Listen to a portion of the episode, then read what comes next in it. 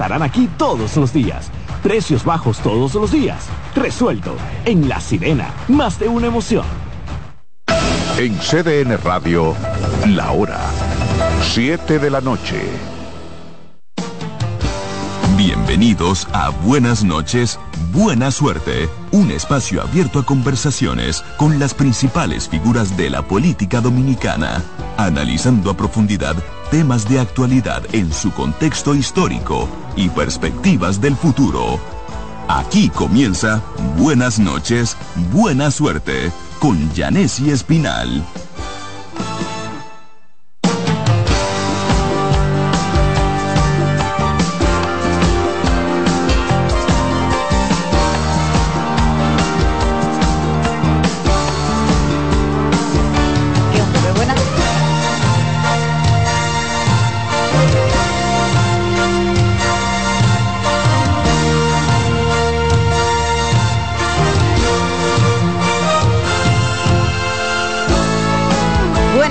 Y buena suerte en este martes 9 de enero del año 2024, que estamos a través de CDN 92.5 para el Gran Santo Domingo, el sur y el este, 89.7 para la zona norte del país y 89.9 desde Punta Cana. No importa en cuál lugar del planeta usted esté. cdnradio.com.do. Gracias por la sintonía que yo sé que siempre cuento con ustedes. Gracias por tanto cariño. De verdad que me siento regocijada. Y déjenme decirles que yo tengo nuevos compromisos laborales en la mañana y a veces siento, digo, wow, ¿y cómo voy a poder? Pues yo sí puedo, es que no puedo dejar mi programa, es que no, no, no es una opción para mí, de verdad que no, porque me encanta. Es que me encanta el contacto con la gente que yo sé que está ahí escuchando, me fascina, es Rafa, Román y Kianci. ¡Eh! Lo logré, porque ese nombre no es fácil recordarlo. Espérense, ese nombre es único. Gracias muchachos, porque ustedes también son muy solidarios. Eh, es parte de su trabajo, pero se nota que lo hacen con muchísimo amor y estamos, de verdad que me siento muy feliz de trabajar con ustedes. Eh, eh, ustedes son de la fuerza del pueblo, ay Dios mío, cuidado que lo votan. Oye, se están declarando, ¿no? Bueno, miren, hoy eh, eh, da la información al arzobispado de, Santo Domingo. Ustedes saben que el cardenal Nicolás de Jesús López Rodríguez desde hace un tiempo está enfermo, está retirado de las actividades públicas. Eh, a fin de año sufrió una caída y él tenía que ser sometido a una cirugía, fue sometido finalmente a un procedimiento quirúrgico y según ha informado el arzobispado de Santo Domingo ha sido un éxito y el cardenal se encuentra estable. Qué bueno, le deseamos pronta recuperación. También en estos primeros momentos del programa queremos desear que el senador de eh, Monseñor Noel y eh, más conocido por cantante, músico y una estrella del arte, eh, nuestro querido amigo Héctor Acosta, el Torito, se pueda recuperar. Él informó de manera oficial que va a tomar una pausa en sus actividades artísticas, en las presentaciones y una pausa política porque tiene una situación de salud que debe atender. Él mismo explicó que se trata de una alteración de algunos de los ganglios eh, de próximo del área de la garganta y que los médicos le han recomendado que atienda este tema, que después que se iría a someterse a una biopsia, pero que necesita un tiempo para atender su salud. Muy correcto por parte de Héctor Acosta. La salud primero, lo demás es si se puede. Así que le deseamos también al a nuestro querido Torito que se pueda recuperar eh, muy, muy pronto. Y tenerlo de nuevo en los escenarios políticos y también en la música. Y cómo olvidar, eh, cómo no disfrutar, bailar y gozar hasta más no poder con esa música tan contagiosa y esa voz tan, tan hermosa que tiene Héctor Acosta, el Torito. Fíjense, señores, Ecuador es imposible hacer el programa de hoy y no mencionar la situación de violencia que vive Ecuador. tan grave ha sido es todo esto que grupos armados irrumpieron en un canal de televisión, en un programa en vivo, armados y han amenazado a las personas, a todo el personal, los presentadores, el equipo técnico, y han tomado también la Universidad de Guayaquil. Esta situación se ha producido luego que uno de los narcotraficantes más peligrosos de ese país, eh, apodado Fito, se escapara de una prisión en Guayaquil y ha generado toda una, este hecho ha generado toda una situación de violencia que ha obligado al presidente Daniel Novoa a decretar el estado de sitio y de guerra en ese país. Recordemos que Ecuador, señores, vivió una situación, tiene una situación de violencia que no es nueva, que cada cierto tiempo se vuelve noticia porque ocurren hechos tan espectaculares e increíbles como que un grupo armado haya eh, eh, violentado y ha entrado de manera eh, a un estudio de televisión donde se transmitía un programa en vivo. Pero recuerden que allí mataron a un candidato presidencial en las elecciones pasadas, que esas votaciones se hicieron bajo un estado de conmoción y de miedo. Fue ejecutado. Es el candidato eh, ahora, ¿cómo se eh, Fernando, sí, Fernando Villavicencio, recuerdo su nombre. Entonces, nosotros el próximo viernes, yo espero que podamos cumplir esta promesa, vamos a tener aquí en el programa en vivo a Héctor eh, Céspedes, que es consultor político y además vive en Ecuador ah, desde hace muchísimo tiempo. Él se comunicó hoy con nosotros y nos ha informado que estará en el país, así que nosotros lo vamos a traer al programa, no solo para conocer eh, su perspectiva de la situación política de la República Dominicana, porque él es consultor aquí de candidatos y partidos, también para que nos cuente un poco de cuál es la situación de Ecuador. Entonces quisiera leerle la nota eh, que tiene la BBC Mundo sobre este eh, hecho que tiene a Ecuador en una situación de eh, miedo y los videos en las redes sociales sobre los saqueos a los centros comerciales, sobre la necesidad que han tenido los centros de cerrar las universidades y la y el presidente Daniel Novoa ha decretado el estado de guerra. Me parece que tendrán que, que eh, pedir ayuda internacional porque el narcotráfico se ha convertido, a, tiene en estado de zozobra a Ecuador. Eh, solamente fíjense lo que ocurre en países como México, no en todos, sino en los estados más violentos eh, el narcotráfico donde penetra genera una situación de inestabilidad y lo de Ecuador ha ido en crecimiento.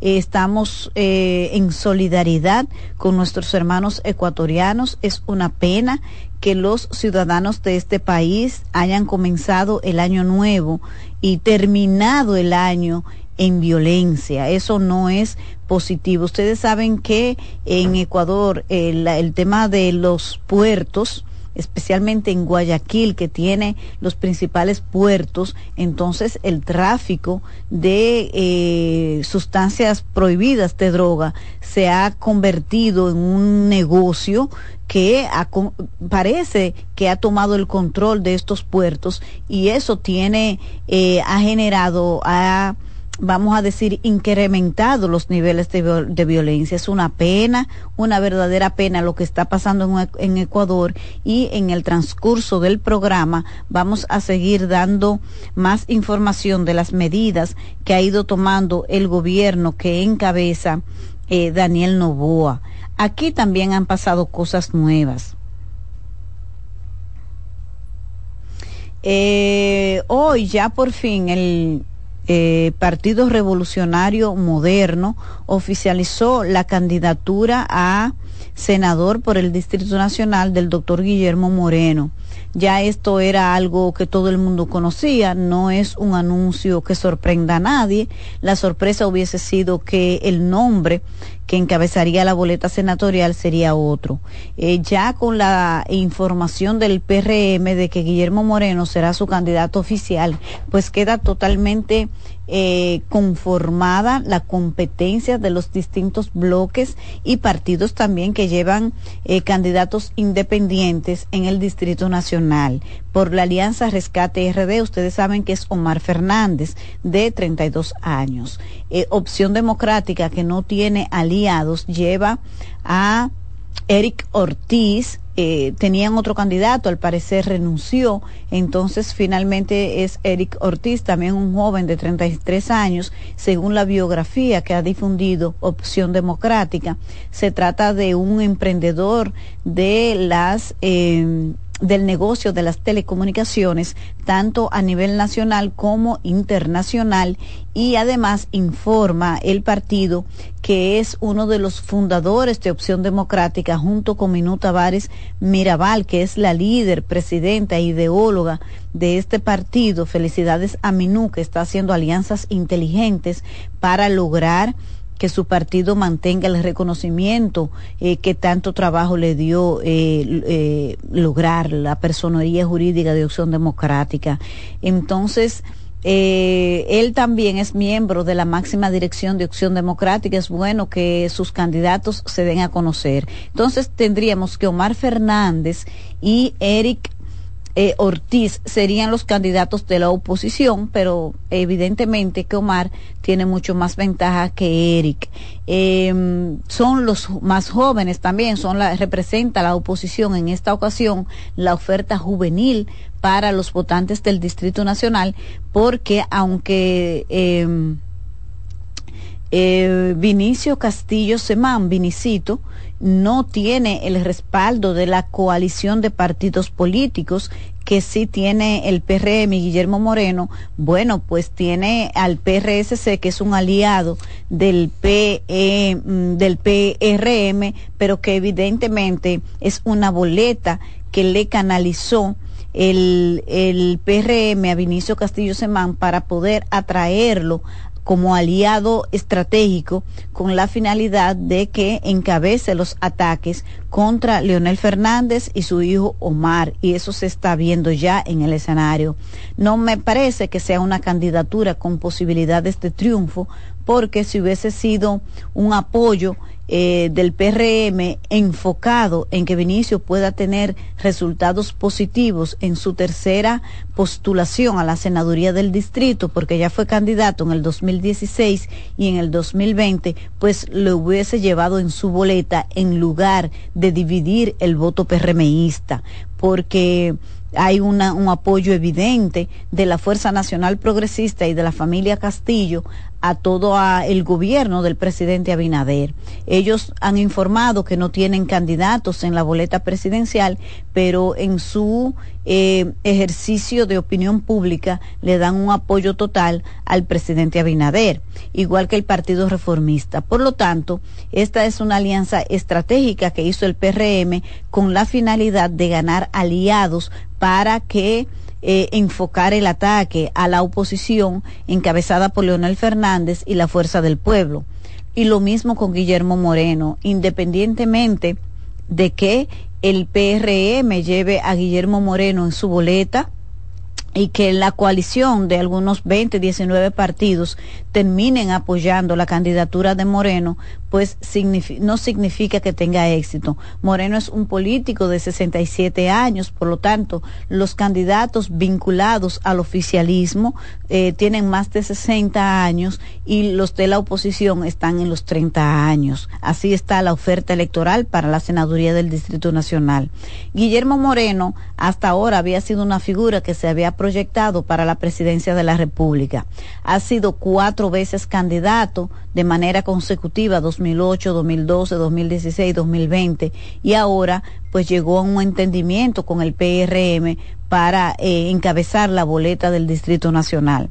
Me parece que el propio hecho de que el PRM haya accedido permitir que su voto se divida en la capital porque en no llevar al Partido Reformista y tener eh, que de alguna manera indirecta o directamente apoyar a Vinicio Castillo Semán, que también es candidato a la senaduría, representa una división, mucho o poco, divide el voto oficialista. Si el PRM hizo esta apuesta es porque su principal propósito no es retener la senaduría del distrito, que hoy día yo me atrevo a decir que ya tiene dueño. Ya la capital escogió a Omar Fernández como su senador. Depende de él, de la fuerza del pueblo, su partido y de sus aliados que puedan mantener esa decisión hasta el 19 de mayo del 2020, pero ya la capital lo eligió. Esa es la verdad.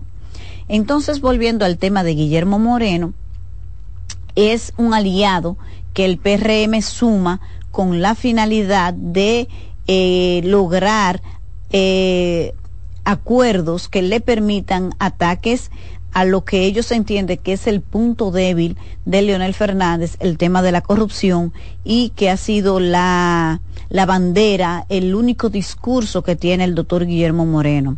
Sin embargo, eh, no sé si esta estrategia le va a dar resultados o no, pero a mí me parece que el PRM arriesgó mucho prácticamente a cambio de nada. Lo digo por lo siguiente. Imagínense que Guillermo Moreno, ustedes no hubiesen llegado a un acuerdo con Guillermo Moreno para eh, que le dé además la boleta al presidente Luis Abinader, que no la necesita. Luis tiene 22 partidos aliados. Guillermo Moreno de todas maneras iba a ser candidato presidencial y Guillermo Moreno de todas maneras es contrario a Leonel Fernández porque ese es su discurso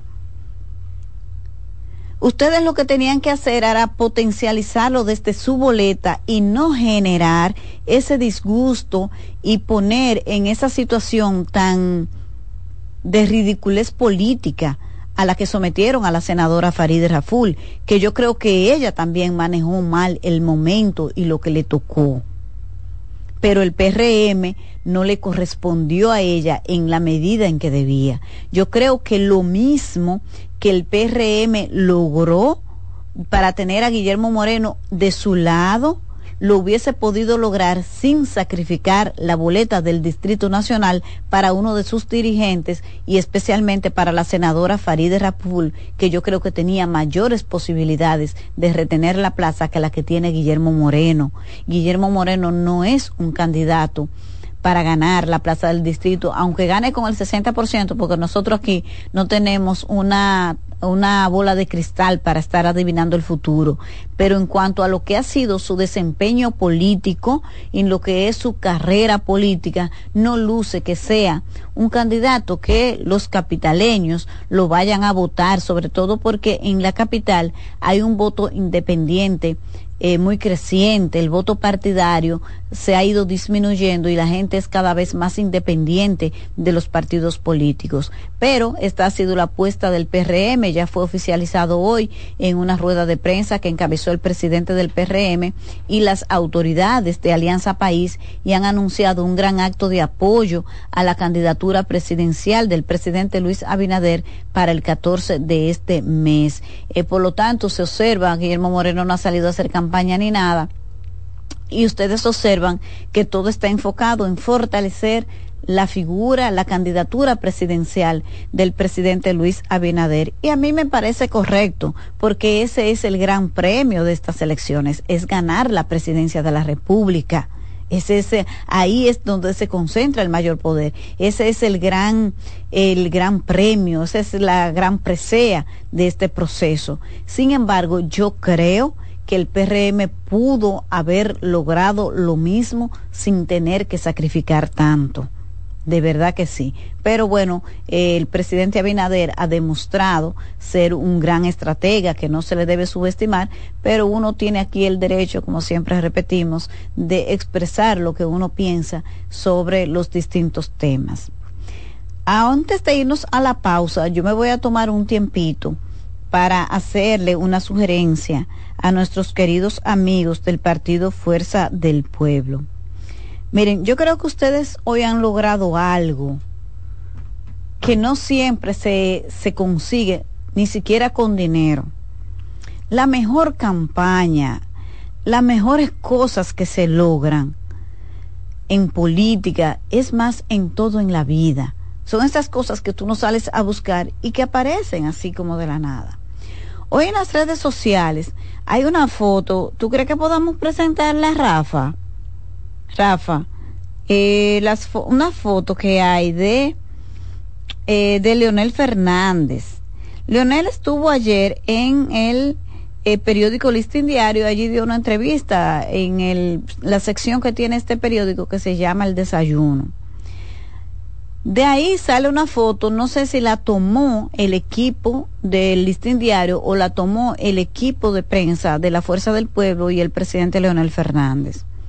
Pero el caso es que esta foto ha generado una, ha sido viral la foto de Leonel Fernández en una pose única que no, ustedes ven que hay muy buenas fotos en la campaña del presidente Fernández, sobre todo porque parece que la dirección de la Secretaría de Propaganda que dirige nuestro amigo César Fernández está bien activa y ahora se nota una mayor participación de eh, los eh, de, la hay más vallas de Leonel eh, promoviendo al, su candidatura. Sin embargo, sin embargo, miren, yo no, no les diría que lo hagan mañana ni lo hagan corriendo, pero yo creo que tienen tiempo suficiente para sustituir las fotos oficiales que han tenido hasta ahora para la campaña y colocar esta. Miren, esta foto vale oro y salió sin buscarlo. No hay forma de que esa foto no genere empatía y una, em, una reacción positiva de los votantes. Imagínense esta foto promovida en la intersección de la Lincoln con 27, que hay unas pantallas grandísimas ahí. O también en la autopista del Duarte, en el Cibao, se colocan unas vallas grandísimas como en unas montañas. Miren, este es un recurso visual que políticamente vale oro.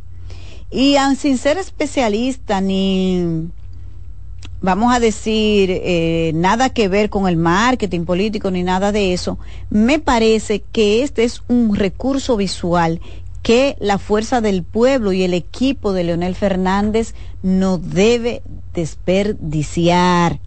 Esto no aparece todos los días. Si ustedes quieren saber el impacto positivo que ha generado esta imagen, solo entren a las redes sociales al punto que la oposición ha tenido que ponerse a argumentar en contra de esta imagen. Yo siempre he creído que el presidente Leonel Fernández tiene como un santo que lo cuida. Como dirían en mi pueblo, que habría gente que diría, a mí me cuida Dios. Pero la, eh, popularmente se dice que hay un santo que te cuida. Porque esta foto vale oro, políticamente hablando porque es que no hay forma de que no genere una reacción positiva automáticamente en quien la ve.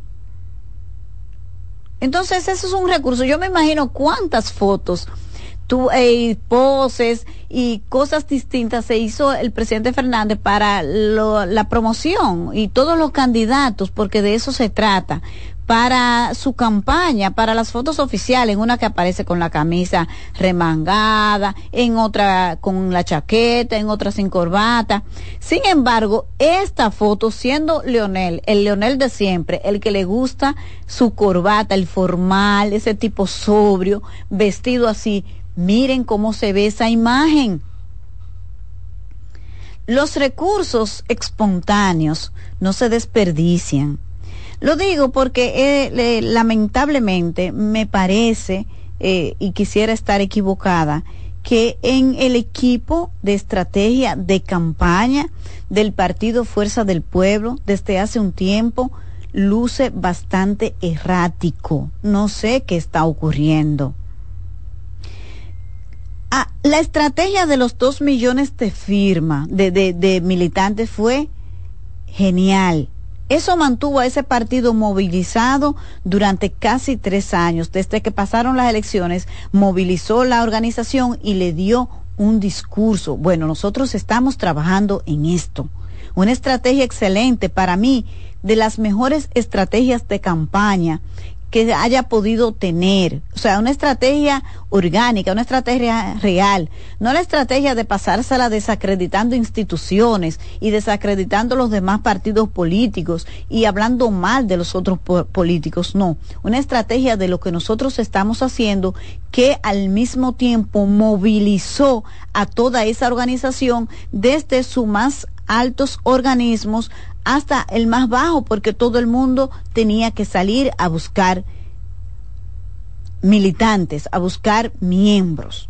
Ahora, después que ese partido concluyó esa etapa y se sentó en las mesas de negociaciones con la alianza, luce sin una estrategia clara. Esa es la verdad. Y muy errático. O sea, cuando se anunció la candidatura a la alcaldía del, Santo Domingo Este, honestamente pensé que fue algo hecho a priori para forzar otros acuerdos. Pero no se trató de nada de eso, se trató de una torpeza política de marca mayor. No porque ese dirigente que encabeza la boleta eh, de la alcaldía de Santo Domingo Este no tenga los méritos y probablemente hasta la popularidad. No, es que hasta el momento que escogió la organización para anunciarlo estuvo mal. Fue la primera candidatura que anunció y todo el mundo sabe que ese señor tiene un ruido en su historia y que los adversarios lo van a explotar hasta el máximo. Entonces se anuncia como la primera candidatura, solo, sin adorno, así, pan, como sin protección. Es como que usted vaya al desierto, ¿verdad? Y no se proteja, o usted vaya, vamos a decir ahora, para Nueva York, que está cayendo tremenda nevada, y usted se vaya con una ropa de, de aquí, de Santo Domingo, pero usted se va a congelar del frío. Protéjase. Entonces usted sabe lo que le iba a pasar al anunciar esta candidatura, que no tuvo ningún objeto y lo único que generó fue un daño enorme a la imagen de ese partido. Honestamente que con el paso del tiempo me quedé así como, oh por Dios, y esto era para nada. Afectaron la imagen del partido, no logran un acuerdo donde evidentemente no van a tener éxito, porque no es posible que el voto dividido de la oposición pueda ser más fuerte que el voto del PRM Puede ser que la oposición completa saque más votos, pero es bastante eh, cuesta arriba poder ganarle al PRM, a Dio Astacio, que tiene muy buena imagen. Él puede cometer muchísimos errores y cualquiera puede ganar, incluido Julio Romero. Pero el contexto, lo que ha ocurrido actualmente, no es eso lo que indica. Indica una derrota para la oposición. Pero además al Partido Fuerza del Pueblo, esto le va a dejar un un legado negativo porque el anuncio de esa candidatura en ese momento le hizo un daño enorme a la imagen de esa organización a cambio de absolutamente nada. A cambio de nada. Entonces, volviendo a ese partido que tiene que retomar su estrategia, tiene que afinar mejor su estrategia ya final para que pueda tener mejores resultados. Y a propósito de que decíamos que el presidente Leonel Fernández, para mí, tiene un santo que lo cuida, porque esta foto que salió hoy de manera espontánea ha tenido más impacto incluso que lo que él haya podido decir en esa entrevista. Para que ustedes vean, cuando las cosas te van a salir bien, cuando las cosas te van a salir bien, todo opera y empieza hasta solo y, y las cosas se van encajando. Y quería decirles a los queridos amigos de la oposición, especialmente los que tienen mayores posibilidades de ganar eh, las elecciones frente al PRM, es que pongan el oído en el corazón del pueblo. Las mejores campañas salen del el corazón de la gente. Así como esa foto espontánea de Leonel, que si ustedes se ocupan de colocarla como su imagen de campaña, les va a ir bien. Así está saliendo del corazón de la gente, de la boca de la gente, el eslogan de la campaña. Dedíquense a escuchar la gente, que la gente ya está hablando. La gente no está en silencio como estuvo hace un tiempo o indiferente a lo que ocurría políticamente y económicamente hay posibilidades reales para la oposición ganar estas elecciones, pero no es cometiendo errores. No deben seguir cometiendo errores. Nosotros vamos a una pausa comercial y ya regresamos en Buenas noches, buena suerte.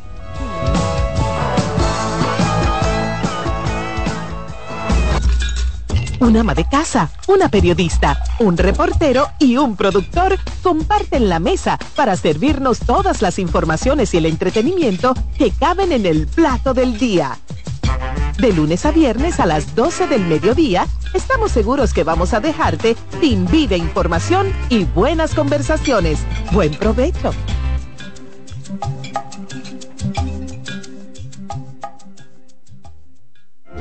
En la vida hay amores que nunca... Todas las voces que cantan al amor. Yo la quería más que a mi vida. Todo el romance musical del mundo. Todas las canciones que celebran los más dulces recuerdos. Eso es Colombo en Bolero. Domingo, de 2 a 3 de la tarde por esta emisora.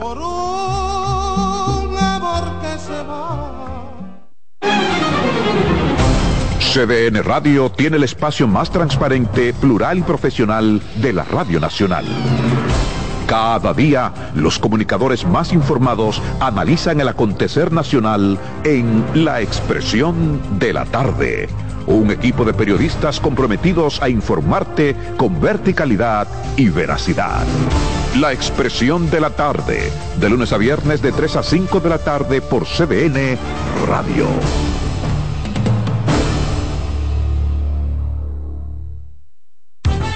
Seguimos con buenas noches, buena suerte.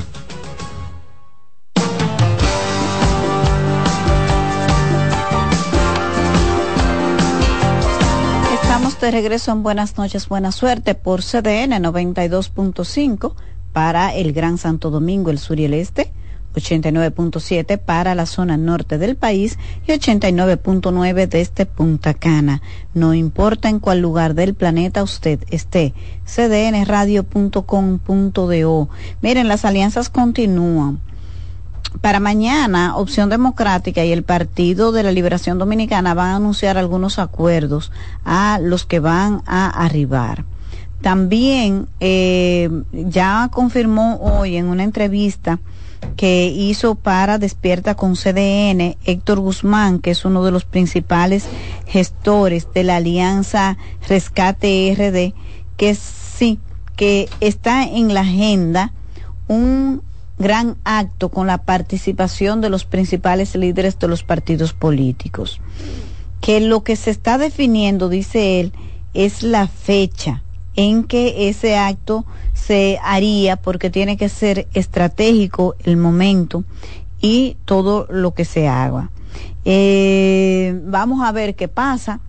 Ya en Santiago es que el PRM tiene pendiente conformar su boleta senatorial y que la oposición además finalmente logre concretizar un acuerdo definitivo porque eh, lo que se habló fue que eh, se eh, renunciaría, quedaría fuera de la boleta, de, optaría por no seguir compitiendo Marino Collante para que la Alianza Rescate RD lleve como su candidato único en Santiago a Demóstenes Martínez. Me parece que si el PRM sigue dándole el tratamiento que hasta ahora le ha dado al caso de la senaduría de Santiago, le va a pasar lo mismo que en la capital y, el pueblo de Santiago va a elegir a Demóstenes Martínez como su senador, porque eh, la declinatoria de Eduardo Estrella ha dejado ese partido sin candidato. Entonces hay muchísimos aspirantes, pero no hay uno claro y eso es malísimo para un proyecto político. Lo peor que le puede pasar a un proyecto político es quedarse sin candidatura y que no surja automáticamente es fulano o, sutan, o perencejito. ¿Ves? Por ejemplo, en la capital, la candidatura de Omar surgió de manera natural, como la candidatura de la Alianza Rescate, nadie peleó por eso. Igual que lo de Demóstenes Martínez, que es un asunto de tiempo en Santiago. La, la alcaldía para Domingo Contreras era lo natural en la alianza. Lo peor que le puede pasar a un proyecto político es no tener un candidato natural. Luis Abinader tuvo éxito por eso, fue el candidato natural del PRM desde que se fundó ese partido. Y nadie, ni siquiera el liderazgo de Hipólito Mejía, pudo contra eso. De hecho, ahora vuelvo de nuevo al tema de ir a la esencia, a lo que sale de las entrañas de la gente, sea en los procesos internos de los partidos, o sea, ya cuando están en la competencia para la población en general. Fíjense que esas candidaturas que salen de manera natural generalmente tienen éxito. ¿Qué le pasó al PLD? Que el PLD fue evolucionando de Margarita, es eh, Francisco y al, finalmente fue Abel. Entonces no es una candidatura natural señalada. Yo sí creo que si Gonzalo Castillo hubiese sido el candidato del PLD, el PLD estuviese en un sólido segundo lugar. Era una candidatura natural si él hubiese aspirado, nadie podía contra él. No digo que no que ganara las elecciones, pero era, era un buen candidato, el mejor candidato del PLD, era el candidato natural. Leonel Fernández, el candidato natural de la fuerza del pueblo. Por eso ustedes ven la fortaleza de esa candidatura. De hecho, en el 2020, Leonel era el candidato natural del PLD. Las cosas no pueden forzarse. Es lo mismo que le ocurrió al PRD en el 2012. Su candidato natural era Miguel Vargas. Si hubiese sido Miguel Vargas el candidato del PRD, yo estoy segura que por más dinero público que el PLD hubiese invertido, ganaba las elecciones, porque era una elección diseñada por el pueblo para que ganara el PRD. Pero los errores internos lo llevaron a quedarse fuera. Pues ahí vuelvo con el, consejo que le di a la oposición, especialmente a los queridos amigos de la Fuerza del Pueblo, que se vayan a escuchar lo que está diciendo la gente. De ahí saldrá el mejor eslogan de campaña. Esta foto de Leonel es la gente que la ha elegido como buena, como que le encanta. Contra eso, no, nada, no vaya contra la corriente en política, cuando tú te vas contra la corriente, te va mal. Por ejemplo, la gente que tiene la campaña sucia, negativa en contra de Omar Fernández, le ha ido malísimo, han perdido muchísimo apoyo. ¿Por qué? Porque está en contra de la corriente. La capital ya decidió que Omar es su senador y es un fenómeno político. Entonces, si usted va en contra de Omar, se jodió porque la gente lo eligió. Entonces no vaya políticamente en contra de la corriente de lo que quiere la gente, le va mal. Entonces es un asunto de tener como sentido común, como de aprender a interpretar eh, lo que quiere la gente en cada momento. De eso se trata. Por eso, vayan al corazón del pueblo, se lo repito y discúlpenme que insista con esto, que de ahí saldrá el eslogan definitivo de esta campaña. La gente está hablando. Vayan a escuchar la gente. Y la foto que la gente escogió de Leonel es de hoy. No se vayan en contra de la corriente. Igual que el presidente Luis Abinader, en esa parte me encanta el presidente Luis Abinader nunca está en contra de lo que la gente quiere. Fíjense con ese tema haitiano, él hace lo que la gente quiere. Aún eso sea negativo para el futuro de las relaciones y de cómo debe de manejarse este tema, él lo hace. ¿Por qué? Porque es un político de verdad. El presidente Luis Abinader es un político estratega de pies a cabeza. Cuando tuvo que ponerse una mascarilla y pactar con la oposición y impulsar hasta donde pudo la división del PLD, lo hizo, porque políticamente eso es lo que manda el librito. Políticamente eso es lo que manda el librito. Entonces ustedes vieron las alianzas, incluso Carolina y Hipólito hicieron cartas. No, no, no. Sabe que sin esos aliados no podía. Y no iba a generar una una estrategia de triunfo electoral que no la tenía, pero la construyó, igual como está haciendo ahora. El presidente sabe que aquí todavía al día de hoy los números, las encuestas, por más que ustedes vean las que se publican, no es verdad que ninguno de los proyectos marca más del 50 más uno. Pero él está trabajando para construir una victoria en primera vuelta y lo está haciendo de manera correcta. Entonces de eso se trata. de esto se trata la política, de construir las victorias. Hay gente que tiene un poco más de suerte. Yo siento que Leonel es un tipo con mucha suerte, además de trabajador político, eh, porque verdad nadie pensó que ya con 70 años como cumplió y cuando tenía 66, 67 años, el presidente Leonel Fernández iba a tener la capacidad de empezar de cero y construir un partido político con lo que eso representa y lo hizo. Y lo hizo. O sea, eso representa de bajar, de ser el presidente, a tener que construir de cero, de poner en la primera zapata, el primer bloque, hasta construir esa, esa fuerza política que hoy es un proyecto con posibilidades reales de poder, que puede construir una victoria. Y Leonel Fernández tiene la eh, experiencia en su eh, larga carrera política de que sabe ganar desde la oposición. Leonel solamente ha ganado desde el Estado una vez, en el 2008, que fue a la reelección. Pero después, sus dos victorias en el 2004 y la del 96 fue desde la oposición. Es decir, que Leonel sabe cómo se gana desde el gobierno y cómo se gana desde la oposición. Y por eso les digo que yo creo que eh, independientemente de su capacidad de trabajo o de que es un animal político, yo creo que eso nadie lo discute, eh, Leonel es un político con suerte.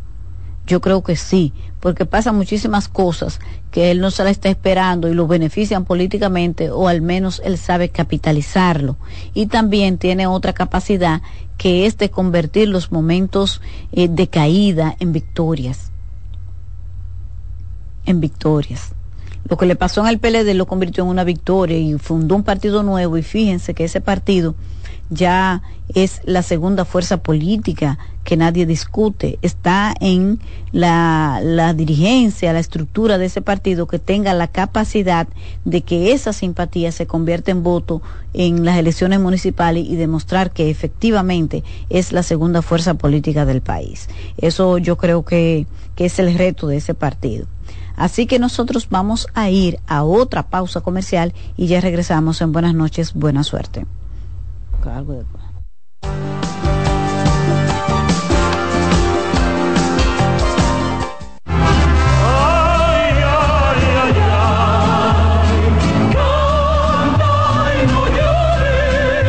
La vida pasa cantando. Canta, si aliviar quieres tu dolor. Cada domingo le invitamos a escuchar La vida pasa cantando, un programa de Logomarca y CDN Radio. Para cantar canciones como esta.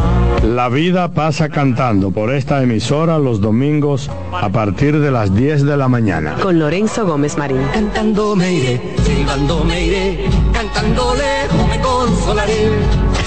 Cada sábado a la una de la tarde, Joana Costa, Betty Frías, Paola Gómez y Euric Santi están en CDN Radio con el programa 7 Segundos Radio Show. Un espacio interactivo con temas políticos, sociales y entrevistas de alto nivel. 7 Segundos Radio Show. Sábado a la una de la tarde por CDN Radio. La información a tu alcance.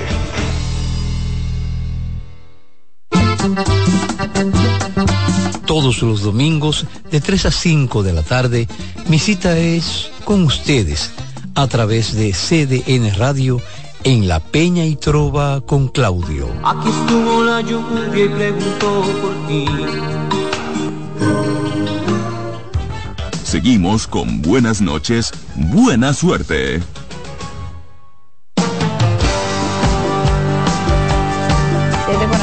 7:45 minutos. Estamos de regreso en Buenas noches, buena suerte por CDN 92.5, la 89.7 para la zona norte del país y 89.9 desde Punta Cana. Y no importa en cuál lugar del planeta usted esté, cdnradio.com.do. Rafa, vamos a abrir los micrófonos, eh, los teléfonos. En esta última parte del programa, llámenme, que yo sé que todavía ya, mañana es 10 de, de, de enero del 2024, hay que activarse. 809-683-8790 y 809-683-8791. Desde el interior sin cargo, 809-200-7777. Vamos a ver, pero mientras ustedes se ponen en contacto con nosotros, vamos a comentar que eh, ustedes saben que la Cámara de Cuentas, lejos de ser parte de la solución para el tema de la... Eh, sería verificación para dar seguimiento al uso correcto de los recursos públicos, en lugar de ser una solución que fue para lo que fue creada, se ha convertido en parte del problema. Entonces, para resolver parte del problema, que es la Cámara de Cuentas, de este tema de eh, la rendición de cuentas de los recursos públicos, se sometió una modificación a la ley para supuestamente evitar que eh, eh, controversias internas y situaciones de ingobernabilidad como la que se vivieron ahora recientemente, que por cierto eso se quedó ahí. Eh, me parece que se llevaron de un buen consejo los miembros de la Cámara de Cuentas de dejar de dirimir sus conflictos en los medios de comunicación. Se recogieron porque todos iban a pagar, todos justos y, y pecadores. Pero, pero, eh, me parece que el presidente de la Cámara de Cuentas, que fue que inició con esta media tours para estar hablando y diciendo que él era un preso de confianza y no sé cuántas otras cosas, pensando que le iba a echar una vaina a los otros miembros, el que se echó una vaina fue él, para que usted vea. Pero sí fueron mal aconsejadas las damas que fueron luego a la opinión pública a seguirle los pasos a Anel Ramírez. Eso no fue correcto. El asesor o consultor que le haya eh, sugerido a las, a las eh, eh, integrantes del Consejo de la Cámara de Cuentas, de la Cámara de Cuentas, que fueran a los medios a dirimir sus diferencias internas, pues fue un muy mal consejo. Le salvó el hecho de que, eh, como todos se vieron amenazados con lo que los, que los iban a quitar, pues se recogieron y eso es lo correcto. Aquí tenemos una llamada. Buenas noches y buena suerte. Sí, gracias. Buenas noches. Sí, buenas noches. Sí, eh, yo quiero decir algo porque... Su una- nombre y de dónde nos llama, si puede. Ok, Marcos Reynoso, Calinas del Norte. Muy bien, díganos. Ok. Hay una guerra de encuestas por aquí, por allá. eh, eh, ahora, uno no, como que uno no hace como coordinación, concordancia con las encuestas que dan a Luis Abinader con 50 más 1, 55, 56 algunas, y lo que uno ve, lo que uno se olfatea. Pero yo lo que quiero sí señalar que las elecciones de, de ahora, el 18 de febrero, van a, van a ser el verdadero parámetro Sí. quien salga vencedor, quien más domine, el pueblo se va a expresar, entonces va, correr esa misma tendencia. Y si por casualidad, no digo no por casualidad, porque se puede dar que Domingo Contreras le gane Carolina, porque por dos motivos lo puedo decir. Primero, porque el pueblo tiene una especie de deuda con Domingo, porque que Domingo debió hacer eh, hace rato alcalde de la capital, por lo que ya conocemos, y segundo por la alianza. Y si Domingo Contreras se alza con la sindicatura, ahí eso va a despertar un malestar muy grande en Hipólito Mejía. Y sabemos que cuando Hipólito está molesto, sabemos cómo reacciona. Muchas gracias. Bueno, ahí fue la opinión de este oyente. Estoy de acuerdo con lo que dice eh, eh, José, algo así, no recuerdo ahora su nombre. Y es que las elecciones municipales en esta ocasión yo creo que tendrán un gran impacto. ¿Por qué? Por la incertidumbre real que hay de qué tiene y qué no tiene cada proyecto. Yo creo que los proyectos políticos tanto los integrantes de la alianza como especialmente el PRM tienen que dar el todo por el todo para febrero, porque febrero sí va a marcar la pauta por el hecho de que no hay nada claro, hay mucha incertidumbre eh, en cuanto a hacia dónde está inclinada la mayoría de eh, los votantes a quién apoya, al, a la coalición que encabeza el PRM o a la coalición opositora y dentro de la coalición opositora, ¿con quién se identifica más? ¿Con el PLD o con la Fuerza del Pueblo? Entonces, todo esto tiene que quedar debidamente aclarado en las elecciones de febrero. Creo que el Partido Fuerza del Pueblo tiene que afinar su estrategia de traslado de votantes, tiene que hacer una buena dinámica interna para que la candidatura de Leonel Fernández no quede debilitada por la votación municipal, porque la candidatura de Leonel como el principal candidato de oposición no está en discusión, eso ya está definido, pero no pueden correr el riesgo de afectarla o de que un resultado ponga en duda sus eh, posibilidades de generar un acuerdo en primera vuelta me parece que este partido tiene que emplearse a fondo para que tenga muy buenos resultados y a partir de esos resultados, pues entonces generar la posibilidad de un acuerdo en primera vuelta que me parece que si la oposición logra hacer un, una alianza de primera vuelta, tiene muchísimas posibilidades de éxito más que su apuesta a la segunda vuelta. Eso es lo que creo y, y estoy de acuerdo con lo que dice eh, eh, lo que dijo este radio escucha en esta llamada de la que estamos muy agradecidos. Pues con relación a la de la Cámara de Cuentas, para no dejar la idea suelta, resulta que esa ley que se modificó, el presidente Luis Abinader la ha observado y la devolvió a el Congreso Nacional para que se conozcan esas observaciones. Vamos a ver qué sale de allí. Eh, entre las argumentaciones que hace el Poder Ejecutivo para observar la ley es que se necesita una legislación que genere menos nivel de conflictividad interna en ese órgano y que sea más dura contra los actos de corrupción. Habría que ver qué sale realmente de allí y si no es eh, peor la eh, medicina que la enfermedad. Porque, repito, yo creo que no hay ley excelente ni institución excelente. Yo creo que las personas hacen las instituciones. Doña Licelot Marte de Barrio, en paz descanse, estuvo al frente de la Cámara de Cuentas durante muchísimo tiempo y ese organismo cumplió con su rol, no quizás en el 100%, porque ninguna institución del 100%, pero escándalos no habían y resultados había. Ahí fue que empezó a salir el tema de las debilidades de las alcaldías. Recuérdenlo y doña Liceló era una mujer con autoridad cada vez que daba declaraciones. Entonces, no es que esté yo en contra de que se modifique la ley si es necesario mejorarla. Ahora, en lo que no tengo fe es en que una ley va a resolver el problema. El problema está en sus incumbentes El problema está en la capacidad de liderazgo y de responsabilidad con la institución y con el país que muestren a quienes se designan en las instituciones. Eso es lo más importante. Nosotros hemos llegado al final de nuestro programa en el día de hoy. Le agradecemos la, la audiencia y la fidelidad que siempre, siempre nos han mostrado y nos encontramos de nuevo mañana. En buenas noches, buena suerte.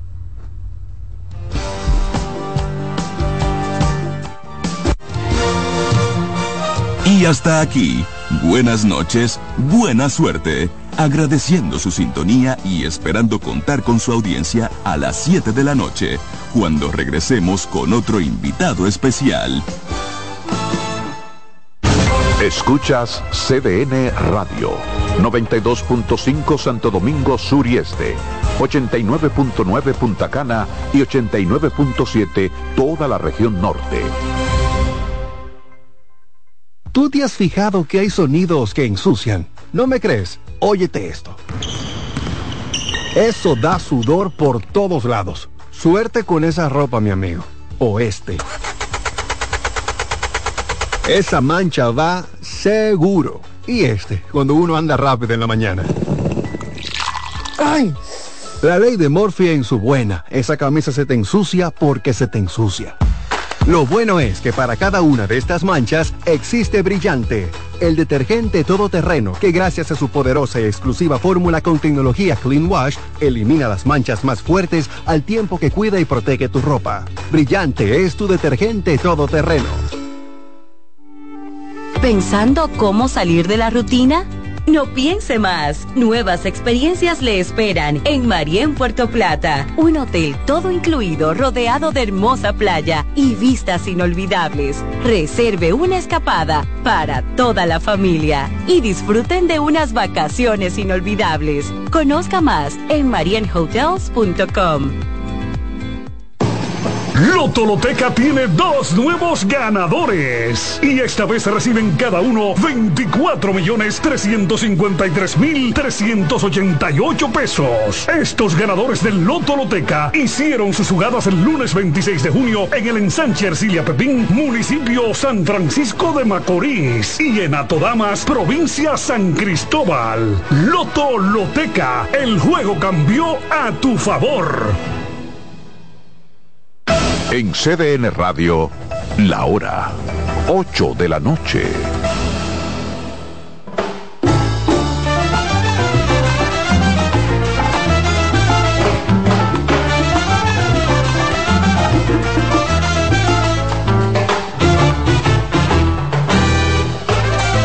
Hola a todos, ¿qué tal?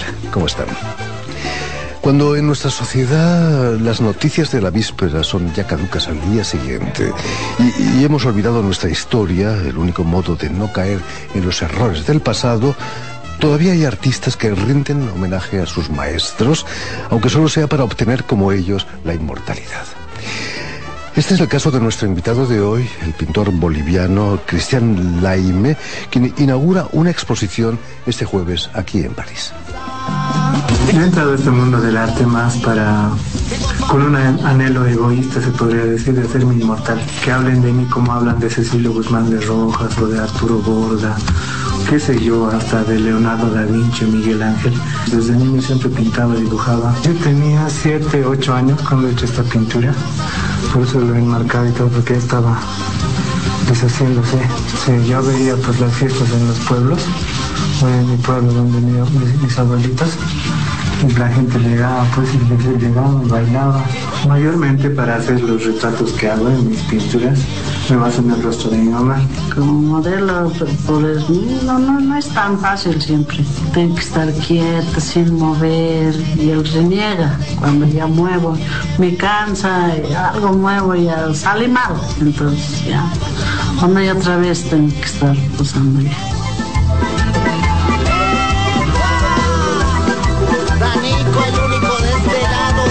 Esta es mi mini biblioteca les voy a mostrar la Biblia de los pintores. Rembrandt, entre otros pintores, ¿no? Eh, siempre es bueno ver a los viejos pintores para aprender algo. Siempre es bueno ver el pasado para entender nuestro contexto. Esto lo he hecho en la pandemia cuando por fin no tenía tiempo de hacer una película. Esta es mi mamá cuando estaba triste, ¿se nota? Esta es la Virgen María, pero vestida de pollera. Y el niño Jesús todavía tiene su, su corona de espinas. Muy buenas tardes, Cristian. Bienvenido a Radio Francia Internacional. Muchas gracias. Eh, te estábamos viendo ojear un magnífico libro dedicado a Rembrandt. Hace solo unas décadas era imposible no acceder a la obra de los grandes pintores de la historia. Eh, me imagino cuando estudiabas en Bellas Artes no, no había internet, ¿no? ¿Cómo, cómo lo hiciste para, para ver esas obras? En la academia teníamos una biblioteca donde podíamos ver libros de los antiguos maestros y siempre soy soy coleccionista de imágenes. Eh, me gusta comprar libros de arte referidos al arte o de historia, entonces ando leyendo y viendo imágenes todo el tiempo. Ahora es mucho más fácil gracias a Internet descubrir pintores, pero no tienen perdón de Dios los artistas que no conocen la historia del arte, ¿no? Claro, eh, lo, lo, malo del Internet es que la, la información que llega fácil se va fácil y algo físico es mucho más perdurable. Vas a crecer con tu madre en la zona de Pacajes, una de las regiones más, pobres de, la zona de La Paz. Imagino que, que, no fue fácil tu infancia, ¿no? Sí, eh, ha sido como, como en general de toda, toda la época de los noventas en los que Bolivia económicamente no estaba tan, tan, tan, tan bien. Ahora no está mucho mejor, pero sin embargo la asimilación ha sido mucho más, más tenue, ¿no? Pero eso sí, mi, mi madre ha sido madre sola, eh, a mi papá no lo he tenido nunca, pero eh, yo creo que esa libertad de la que yo he gozado no la han gozado otros que tienen una autoridad paterna mucho más estricta. Entonces, en ese caso, yo he sido un poco más orgánico en mi desarrollo artístico. No hay mal que por bien no venga. Eh, eras un poco tímido, me han dicho, ¿no? Quizás eso te hizo ponerte a dibujar, quizás. Sigo siendo, no se me quita la timidez, eh, un poco introvertido, retraído, pero sin embargo me, me, me gusta expresarme en, en, por medio de imágenes, dibujando. Creo que es el lenguaje universal, ¿no? Si bien a veces la barrera del idioma es muy, muy, muy fuerte, pero las imágenes todas las podemos entender. Hablando de idiomas, tu idioma materno no es el castellano, quizás. Es el aymara. El aymara es, una, es uno de los idiomas más, más antiguos de América Aymara quiere decir Hayamara, eh, que quiere decir de muchos años atrás. Entonces. ¿Fue, ¿Fue, un choque cultural cuando vas a la escuela y tienes que aprender el castellano o lo eh, asumiste como algo normal? Es, fue, siempre fue paralelo, porque si bien nací en la provincia de Camacho, a orillas del lago, es, eh, Carabuco se llama eh, el pueblo, eh, cuando tenía uno o dos años, mi mamá ya nos fuimos a La Paz. La Paz es la, la ciudad de, capital de Bolivia. Eh, y entonces el castellano y el, aymara, y el aymara siempre fueron paralelos. El aymara por mis abuelos y el castellano por mi mamá. No lo has olvidado, escuela, no, lo has olvidado del aymara, son no, cosas que no... No, lo tengo bien presente y Eh, en el que vivías, sus gentes y las fiestas que, que, que, se realizaban, son el tema que abordabas ya desde pequeño, ¿no? En tus dibujos. Sí, sí, eh, seguramente como memoria fotográfica que tenía, eh, me gustaba para recordarlo, los pintaba con acuarelas eh, en el colegio, ¿no? Estábamos viendo las imágenes eh, que en tu casa tienes enmarcado maravillosamente un, un, dibujo que hiciste a los ocho años, ¿no? Eh, uh -huh. ¿qué, ¿qué, piensas cuando lo ves tantos 30 años después de, de, haberlo realizado? Siento como que fue una pequeña máquina del tiempo que capturó el momento, que no tenía una cámara fotográfica, pero tenía la, la memoria lo, lo, he dibujado y pasaron 20, 25 años hasta que lo descubrí nuevamente porque estaba bien guardado. Lo descubro y wow, o sea... Ha habido una gran evolución ¿eh? en tu trabajo. Técnicamente sí, pero esa espontaneidad, esa de lo que un niño puede hacer es mucho más de lo que ahora puedo conseguir. Picasso decía que le hicieron falta 80 años para eh, conseguir ser un niño. Sí, sí, sí, sí, efectivamente es, es el, eh, el, el, objetivo que siguen muchos de los artistas, yo creo. Conseguir una técnica es, con práctica se lo puede hacer cualquier persona, pero dibujar como niño es, es una locura. Muy difícil. En el 2007 vas a ingresar en la Academia Nacional de Bellas Artes, ahí en La Paz. Vas a viajar desde Río Seco a más de 4.000 metros, donde vivías, para bajar a La Paz. Imagino que para ti fue, un choque cultural también, ¿no? Sí, eh, El Alto es una ciudad, La Paz es otra ciudad. Eh, cuando yo ingreso a la Academia de Bellas Artes, no conocía la ciudad de La Paz. O sea, yo siempre he vivido en la periferia. Entonces fue un shock cultural porque era como que más movido la ciudad eh, más y más el tiempo, ¿no? Porque son como dos horas de, viaje. Entonces todos los días dos horas de viaje para estudiar una carrera que no me prometía mucho económicamente, eh, pero sin embargo fue un acierto porque hoy vivo 100% del arte. ¿Qué, decía tu madre cuando le propusiste estudiar Bellas Artes? ¿Te quiso sacártelo de la cabeza o no? Eh, no te apoyó? No, siempre me apoyó. Creo que en ese, en ese momento fue una mujer valiente al empujar a su hijo a que estudie una carrera que no, generalmente no rinde frutos económicos a prontitud como una licenciatura, un doctorado en arquitectura o el ejercicio militar, ¿no? que mayormente tiene mucha más garantía de, darte dinero después, pero eh, fue muy valiente mi mamá. A pesar de ese apoyo de tu madre, eres muy dura con ella, sobre todo cuando la haces eh, posar para, como modelo, ¿no? Eh, cómo reaccionó cuando le propusiste ser, tu modelo? Esto nació en, la, en el periodo de cuarentena que tuvimos mundialmente, porque yo siempre he querido hacer un retrato de mi mamá pero no tenía el valor técnico y segundo el valor eh, como motivo. Nunca he tenido, pero en la cuarentena nos hemos visto cara a cara y yo no tenía otra cosa que hacer que, bueno, ahora sí le haré el, retrato y, surgió un retrato, dos retratos y hasta hoy son casi el 90%. Bueno, ahora sí le haré el, retrato y, surgió un retrato, dos retratos y hasta hoy son casi el 90% de mi trabajo, que el que uno puede hacer de fotografía que, que, que te sale más plano, más frío, sin alma. Entonces, un retrato, eso es lo que